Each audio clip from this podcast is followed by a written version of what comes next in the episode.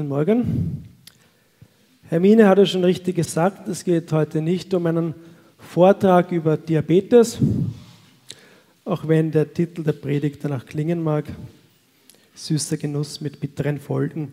Uns beschäftigt momentan etwas viel Grundlegenderes. Wir haben an den vergangenen Sonntagen davon gehört, wie Gott durch sein Wort Leben hervorgebracht hat. Gott ist der Vater von allem, was lebt. Er ist der Vater von jedem Vogel in der Luft, jedem Wurm in der Erde und jedem Menschen auf der Erde. Aber im Unterschied zur restlichen Schöpfung, den Pflanzen, den Tieren, hat Gott den Menschen ganz besonders gemacht. In der Schöpfungsgeschichte werden wir Menschen als Ebenbild Gottes bezeichnet. Gott hat gewisse Eigenschaften von ihm in uns hineingelegt. Wir können sprechen und dabei gleichzeitig kreativ sein. Zum Beispiel können wir Haustieren einen Namen geben. Der Hamster meiner Tochter hat den chinesischen Namen Manto bekommen. Also ein vierjähriges Kind kann einem Tier einen Namen geben, aber ich habe noch nie gehört, dass ein Hamster einem Menschen einen Namen gegeben hat. Das ist ein enormer Unterschied. Wir haben eine gewisse Überlegenheit gegenüber unseren Mitgeschöpfen, die wir aber auf keinen Fall ausnützen sollen. Im Gegenteil, wir tragen Verantwortung für alle Mitgeschöpfe, Tiere, Pflanzen, für die ganze Natur und natürlich haben wir auch Verantwortung vor Gott, wie wir miteinander, wie wir Menschen miteinander umgehen. Und wenn wir uns heute, so tausende Jahre nachdem dieser biblische, diese biblische Schöpfungserzählung entstanden ist, wenn wir uns jetzt die Welt ansehen, dann muss man ehrlich schon zu dem Schluss kommen, dass wir unseren Job als Ebenbilder Gottes nicht wirklich gut gemacht haben. Die Umwelt geht den Bach runter, Klimaerwärmung und so, und auf zwischenmenschlicher Ebene sieht sie auch nicht gut aus. Kriege, ich will nicht alles aufzählen, was wir sowieso ständig durch die Medien hören und sehen. Ein Blick in die Tageszeitung genügt ja schon. Und wir sehen, im Paradies, im Garten Eden, leben wir nicht mehr. Wir leben jenseits von Eden. Das ist eine Tatsache. Das Leben, das ist nicht rosig. Das hat man auch schon in anderen Religionen erkannt. Beispielsweise der Buddhismus ist bekannt für seine Feststellung, alles Leben ist Leiden. Aber auch Humanisten und atheistische, neuzeitliche Philosophen sind sich der Probleme auf unserer Welt bewusst. Der Unterschied zu Christen liegt in ihrer Erklärung des Problems und auch ein Stück weit in ihrem Lösungsansatz. Aber die Tatsache, dass der Mensch ein Problem hat und mit ihm der Rest der Welt, der Rest der Schöpfung, diese Tatsache, über die lässt sich nicht hinwegtäuschen. Und heute geht es darum, wie dieses Problem aus einer christlichen Perspektive zu erklären ist. Warum leben wir jenseits von Eden? Die Antwort nimmt der Titel der heutigen Predigt ja schon ein Stück weit vorweg. Süßer Genuss mit bitteren Folgen. Wir leiden unter bitteren Folgen. Wie es zu diesen bitteren Folgen gekommen ist, möchte ich jetzt vorlesen. Ich lese aus dem Buch Genesis oder erstes Buch Mose, Kapitel 3, die Verse 1 bis 13. 1. Mose 3, 1 bis 13.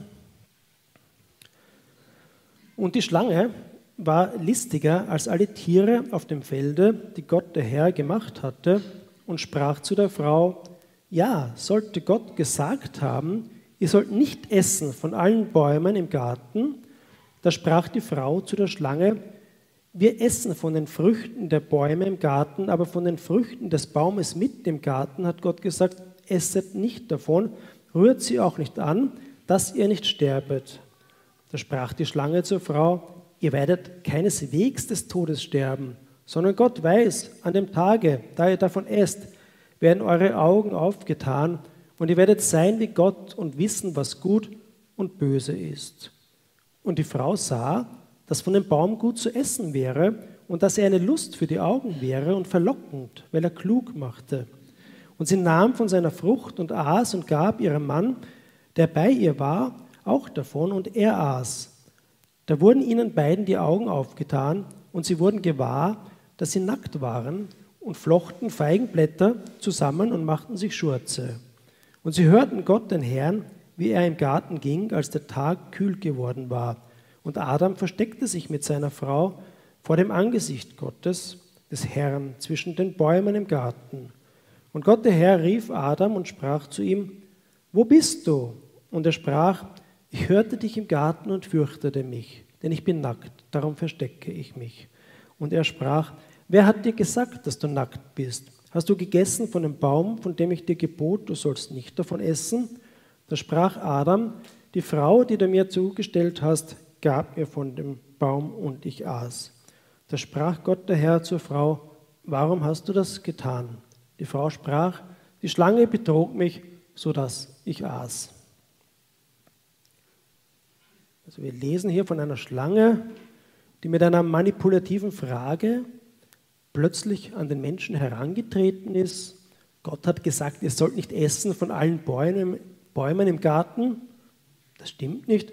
Gott hat sehr wohl gesagt, dass die Menschen von allen Bäumen essen dürfen, auch vom sogenannten Baum des Lebens. Nur vom Baum der Erkenntnis des Guten und Bösen haben sie nicht essen dürfen. Nun wird viel darüber debattiert, ob solche Überlieferungen tatsächlich wörtlich verstanden werden können. Viele neigen dazu, diese Texte rein als Mythen zu sehen.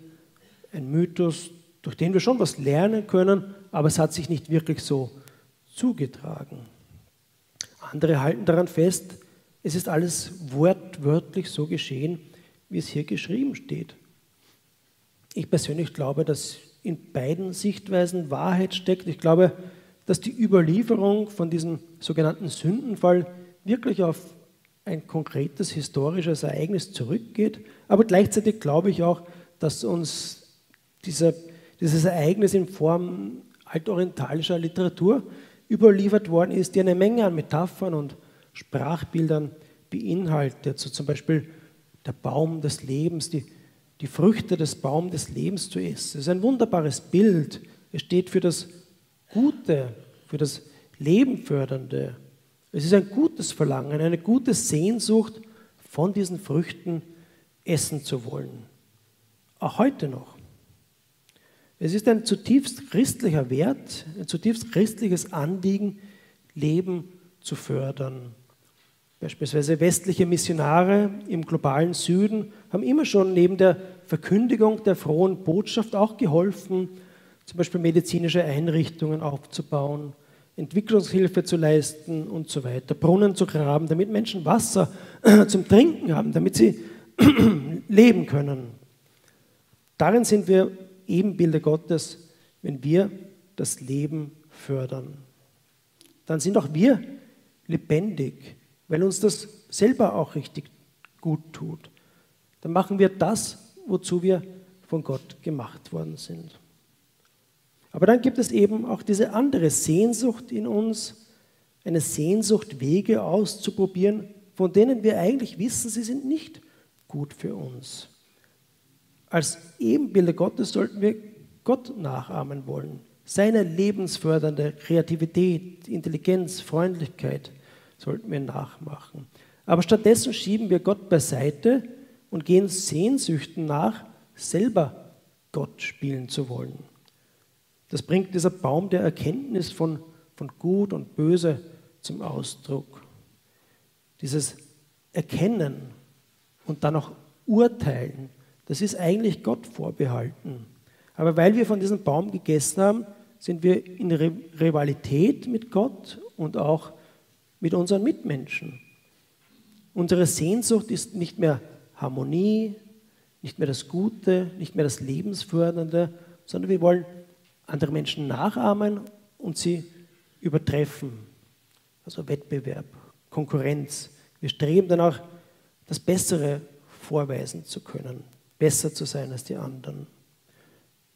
Der Griff nach der Frucht vom Baum der Erkenntnis hat dem Menschen nicht gebracht, was er eigentlich erhofft hat. Aber stattdessen ist unheimlich viel kaputt gegangen.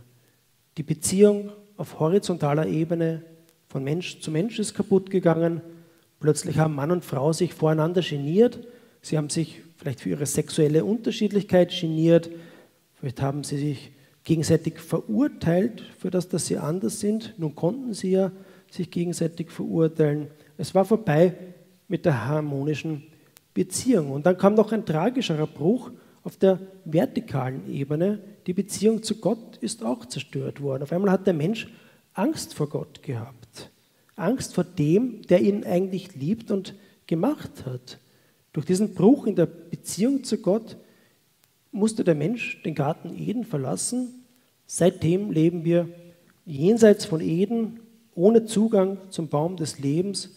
Wir sind sterblich geworden, körperlich und seelisch verkümmert, verkrümmt bis zum heutigen Tag. Das ist die jüdisch-christliche Erklärung, weshalb die Welt so ist, wie sie ist. Diese Schöpfungsgeschichte erklärt, warum es so viel Gewalt, Hass, Schmerz, Krieg und all das Hässliche in der Welt gibt. Und nun könnte man das so stehen lassen und sagen, gut, jetzt haben wir eine Erklärung, aber wenn es nicht mehr dazu zu sagen gäbe, dann wäre die Bibel nicht so ein dickes Buch geworden, wie sie es ist. Dann hätte es vom Umfang her nicht einmal zu einem Comicheft gereicht, denn das, worüber wir bisher geredet haben, das steht bloß auf drei bis vier Seiten. Es gibt nicht nur eine christliche Erklärung für das Problem der Welt, es gibt auch eine Lösung. Und unsere momentane Predigtserie Lebendig in Gottes Schöpfungsgeschichte hat mehr eine vorbereitende Rolle. Richtig los geht es ja dann mit dem Beginn des Kirchenjahres zu Advent. Durch die Ankunft von Jesus Christus auf dieser Welt kommt Gottes Lösung für die Welt. Zu viel wollen wir momentan in den Predigten nicht vorwegnehmen, aber trotzdem wäre ein Sonntagsgottesdienst nicht komplett, wenn nicht zumindest ein bisschen das Licht des Evangeliums durchscheint. Gehen wir noch einmal zurück zu dieser unglücklichen Entscheidung des Menschen im Garten Eden. Er stand vor der Wahl, äh, zwei unterschiedlich gearteten Sehnsüchten nachzugehen. Und ich denke, diese Wahl, ja, darf man sagen, das ist so eine, eine Entscheidung, die man, ja, wo man sagen kann, die hat archetypischen Charakter. Es ist eine grundlegende Entscheidung, vor der wir alle stehen. Immer wieder. Folge ich, folgst du der Sehnsucht, Gott nachzuahmen, sein Ebenbild zu sein, oder folgst du der Sehnsucht anderer Menschen? Kopierst du ihre Wünsche? Werden ihre Wünsche zu deinen Wünschen? Zum Beispiel kommt eine Kollegin mit einem neuen Kleid ins Büro, möchtest du auch ein neues Kleid und vielleicht sogar oder wahrscheinlich ein noch schöneres. Oder kauft sich der Nachbar ein neues Auto, kopieren wir schnell seinen Wunsch und wollen auch ein neues Auto. Natürlich ein besseres. Und wenn wir keine Möglichkeit sehen, uns leisten zu können, was der andere hat, dann kommen Gedanken auf, es auf andere Art und Weise zu bekommen. Der Mensch auf diesem Weg ist schnell bereit zu betrügen, zu lügen, zu stehlen und sogar zu töten. Nächsten Sonntag wird es um die Geschichte von Kain und Abel gehen, in der sich diese negative Dynamik, die bereits bei ihren Eltern begonnen hat, fortsetzt. Aber zurück zu unserem Nachbarn. Wenn wir seine Wünsche imitieren, wird er für uns zum Rivalen zuerst. Danach wird er zum Feind und zum Schluss möglicherweise sogar zum Opfer. Wir alle leben in einer Welt, die unter dieser Dynamik von Rivalität und Wettbewerb leidet, im Kleinen wie im Großen, zwischen Nachbarn, genauso zwischen Nachbarländern. Das sind die bitteren Folgen des süßen Genusses. Adam und Eva sind den falschen Weg eingegangen. Sie sind der falschen Sehnsucht gefolgt. Die gesamte Menschheit folgt ihnen bis zum heutigen Tag darin, bis auf eine Ausnahme. Es gibt jemanden, der nicht diesen Weg gefolgt ist, der nicht dieser falschen Sehnsucht nachgegeben hat, aber stattdessen dem himmlischen Vater treu geblieben ist. Der Apostel Paulus drückt im Brief an die Philippa wunderbar aus, wie Jesus den richtigen Weg gegangen ist. An ihm können wir uns orientieren. Ich lese jetzt aus dem Philipperbrief Kapitel 2, Verse 3 bis 11 und achtet bitte darauf, wenn ich den Text vorlese und ihr könnt auch mitlesen, wie Paulus hier eine Art Gegenentwurf entfaltet zu dieser Stelle aus 1. Mose 3, zu der Geschichte vom Sündenfall. Paulus schreibt den Philippern, handelt nicht aus Selbstzucht oder Eitelkeit, seid bescheiden und achtet den Bruder oder die Schwester mehr als euch selbst. Denkt nicht an euren eigenen Vorteil, sondern an den der anderen, jeder und jede von euch. Habt im Umgang miteinander stets vor Augen, was für einen Maßstab Jesus Christus gesetzt hat. Er war in allem Gott gleich und doch hielt er nicht gierig daran fest, so wie Gott zu sein. Er gab alle seine Vorrechte auf und wurde einem Sklaven gleich. Er wurde ein Mensch in dieser Welt und teilte das Leben der Menschen. Im Gehorsam gegen Gott erniedrigte er sich so tief, dass er sogar den Tod auf sich nahm, ja den Verbrechertod am Kreuz. Darum hat Gott ihn auch erhöht und ihm den Rang und Namen verliehen, der ihn hoch über alle stellt. Vor Jesus müssen alle auf die Knie fallen, alle, die im Himmel sind, auf der Erde und unter der Erde. Alle müssen feierlich bekennen, Jesus Christus ist der Herr und so wird Gott, der Vater, geehrt. Adam und Eva waren Menschen, die sich in die Position von Gott bringen wollten. Aber Jesus war Gott, der nicht an diese Position festhielt, sondern Mensch geworden ist. Adam und Eva rebellierten gegen Gott, aber Jesus folgte dem Willen seines Vaters sogar bis in den Tod. Wir können jetzt diesen unheimlich reichen und tiefgehenden Text nicht im Detail betrachten. Du wirst unter der Woche im Rahmen der Impulse, die wir aussenden, dann auch die Möglichkeit haben, ein bisschen tiefer über den Text nachzusinnen.